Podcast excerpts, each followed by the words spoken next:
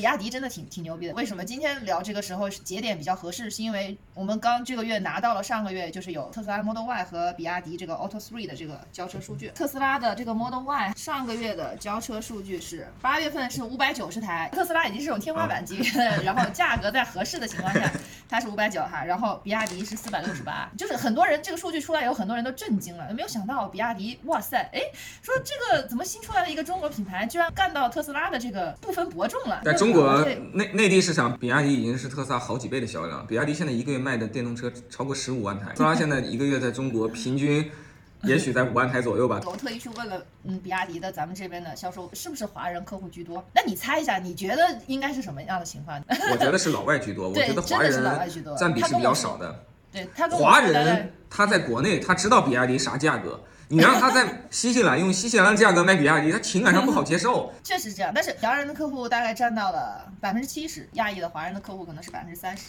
嗯，那亚裔当中都是华人买吗？还是日韩、越南的这些人在买？应该还是华人比较多。新西兰的华人也很单纯，觉得是哎呀，咱们中国的这个知名的大的电动车品牌来了，因为他们也知道新西兰这个价格是他们不可抗的，这个没办法，他也知道肯定会比国内贵。你们那什么车可能大部分都比我们贵？对啊，呃，也不一定哈，就是如果是纯纯看就在海外生产，然后纯进口的话，就是它就不会太贵。现在开始讲咱们国产品牌了，名爵 ZS 的电动车型来新西兰以后，它有两个版本，一个低低价版的呢是四万九千九，然后稍微高一点的是五万二千九。那政府补贴以后可能就四万出头，高位价格的你可能就四万五，这就可以搞定了。你说的是名爵的那个 ZS 纯电 SUV 吗？对对对，就是那一款。OK。所以说，所以说它来了以后，它的销量非常非常好啊！当然，除了它的电动车以外，名爵的就是普通的燃油车也卖得很好，因为它确实价格在新西兰市场上是还是属于性价比非常高的。在新西兰的 PV 市场上，我看看啊，名爵排第七，它的市占率差不多有啊，那已经很厉害了，四点九，那厉害了。对，这个给观众翻译一下，如果是一个百分之四点九的份额的品牌，如果放在中国市场，就意味着每年两千万乘以百分之五，就意味着是年销量在一百万台。大家想想这个概念啊，差不多就是日产现在在国内的这个状态啊。那我问一下，那个 MG 在那边的话，比起现代、尼桑。嗯，或者是本田的定价平均水平是怎么样的？可能要低个五千左右吧。明白啊，那就是定价还是要相对要要低一些。韩国车现在是卖的非常非常好，是因为它当时进入新西兰市场，它的定价就是整体会比日系以及比那个欧美系的就会便宜。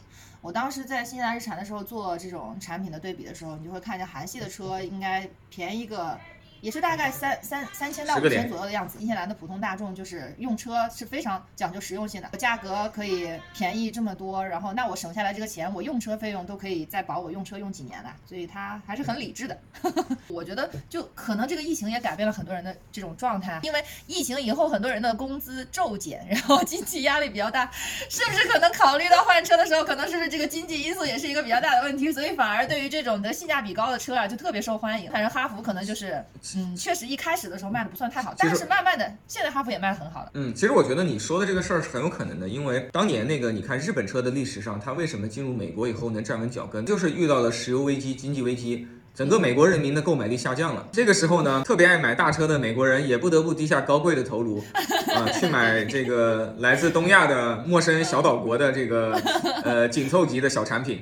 结果日本车就借着那个机会就进去了嘛，所以如果说啊，因为考虑到此刻全球实际上已经经济危机了嘛，对，是的，那可能真还是中国车出去的一个优势。经济危机的时候，谁会跟钱包过不去？对呀，普通的大众都是都是聪明的，他也不傻。哈佛的话，现在在新西兰的市占率是大概是第十二名，按今年二零二二年整年数据来看的，市占率大概有百分之二点三。嗯。比名爵低一点，名爵是四点九。再延展一下，就是我觉得中国市场现在跟新西兰可能经历的很不一样。我感觉你们那边的用户买车的价格并没有在提升，甚至可能均价还在下降。中国的状态是，其实二十多万以上的车的销售比例这几年在快速增加。过去大家觉得你买个二十万出头就算是对中高价的车了，现在在中国你最起码得买个最起码得三十万以上，你才算是中高价的车，就是。中国人显然在更多的买贵的车，BBA 现在在中国三个品牌加在一起，一年就能卖两百万台，已经占到 百分之十的这个乘用车份额了。这个在我们当年在日产工作的时候，十年前是不可想象的。我记下我们十多年前在花都的数据啊，那个时候卖的最好的这种四米八左右的中级轿车，大概是帕萨特、迈腾、凯美瑞这种。他们的平均售价当年也就是二十二三万左右。对，是的。当年这些车呢，基本上一个月能搞个一万多台，甚至将近两万台。那个时候，宝马三和 A 四，我没记错的话，都是七八千台的水平，他们是过不了万的。现在市场反过来了，宝马三、奔驰 C 这些车排在其实。更有影响力的位置，这个细分市场的变化是中国车市的一个缩影。在中国，这个谈电动车，我们现在有两个时髦词汇，第一个叫电动化，第二个叫智能化。用户关心的，比如说用电动车比较便宜啊，这都是电动化的价值。这样说吧，就是从我接触的周围的这些电动车的车主来看的话，我觉得可以分为两类哈，可能其中一类，但是占比不太高，尤其主要是一些男性的，然后就是。可能像你这样的，对车比较热爱，然后喜欢尝试这种新鲜的然后事物的，他们对智能化的这个追求还是有一定的要求的。但是更多数的可能就像那种女性用户啊，然后还有一些普通家庭用户啊，或者仅仅是说把车作为代步用，我觉得可能。主要在新西兰市场，目前来看哈，就是在这个电动车可能还没有完全普及下来的时候，人民大众可能就还是追求电动化高过于智能化吧。聊聊你的这个邻居呗，那个豪宅区对吧？一排大 house 里的老外们都开着啥车？主要的来说，一个是英国家庭，英国家庭的男车主呢，他非常非常喜欢他的特斯拉，因为他觉得智能化程度非常高，以及它的这种加速性能会让他觉得非常的有成就感。英国家庭的这个女女主人，然后她开的是那个日产的 Leaf，她就觉得电动车对于她来说就完。全是一种代步车嘛。另外呢，就是俄罗斯家庭男车主，就是开的特斯拉的 Model 3，他也是觉得这个特斯拉的这个智能化让他非常的喜欢。就是很明显的男性车主对于这种智能化的需求比电动化的需求要高多了。呃，俄罗斯的这个妈妈呢，她开的那辆是宝马的 i3，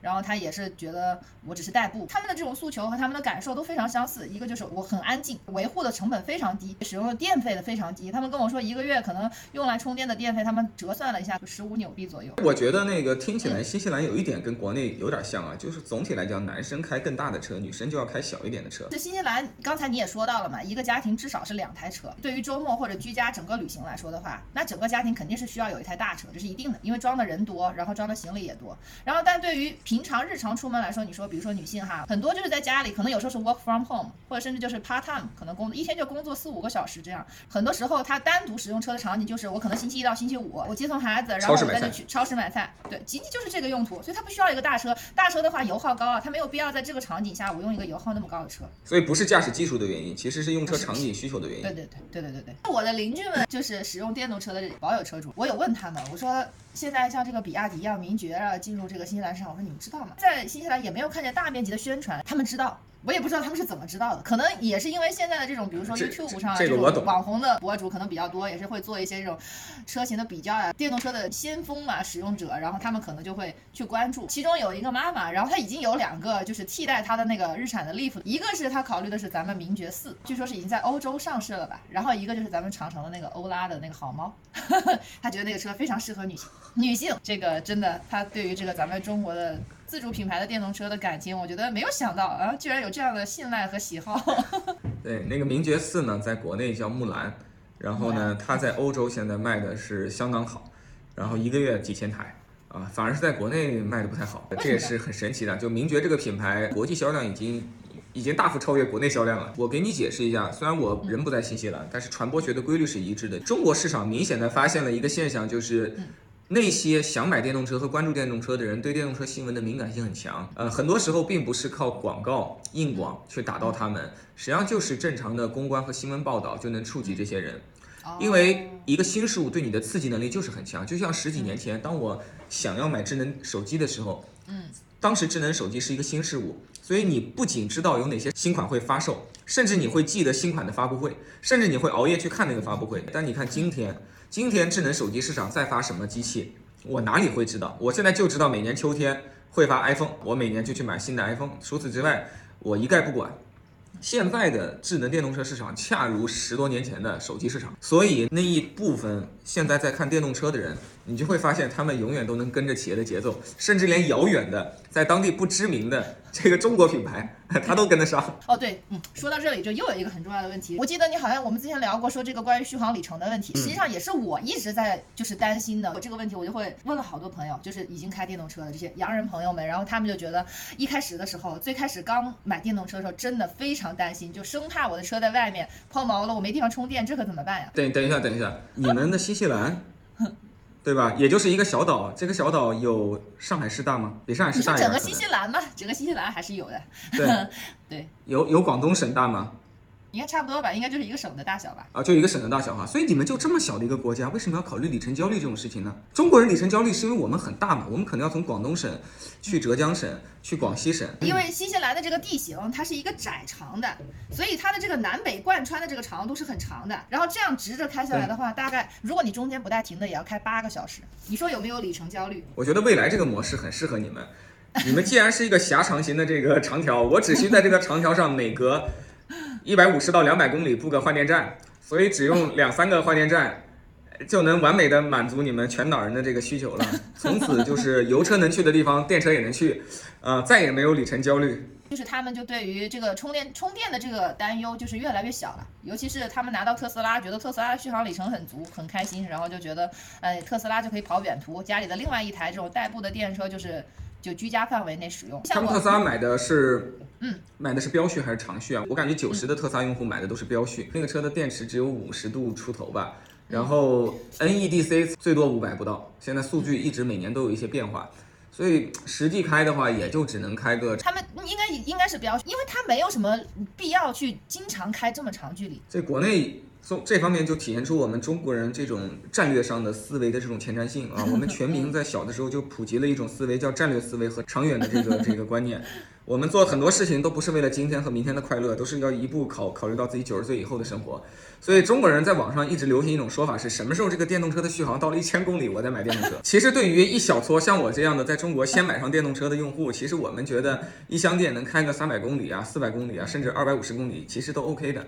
但是你在没买过之前，很多人的本能就是觉得这个东西得一箱油整个一一箱电整个一千公里。其实他以前开的油车也从来没有一箱油整过一千公里过。没有。好的，那个 鹏鹏鹏，我们今天就聊到这里吧。好的。好，谢谢谢谢你的邀请，谢谢。好，好，希希望这个咱们中国的车企再加把劲儿，早点帮那个新西兰人民再改善一下用车的生活。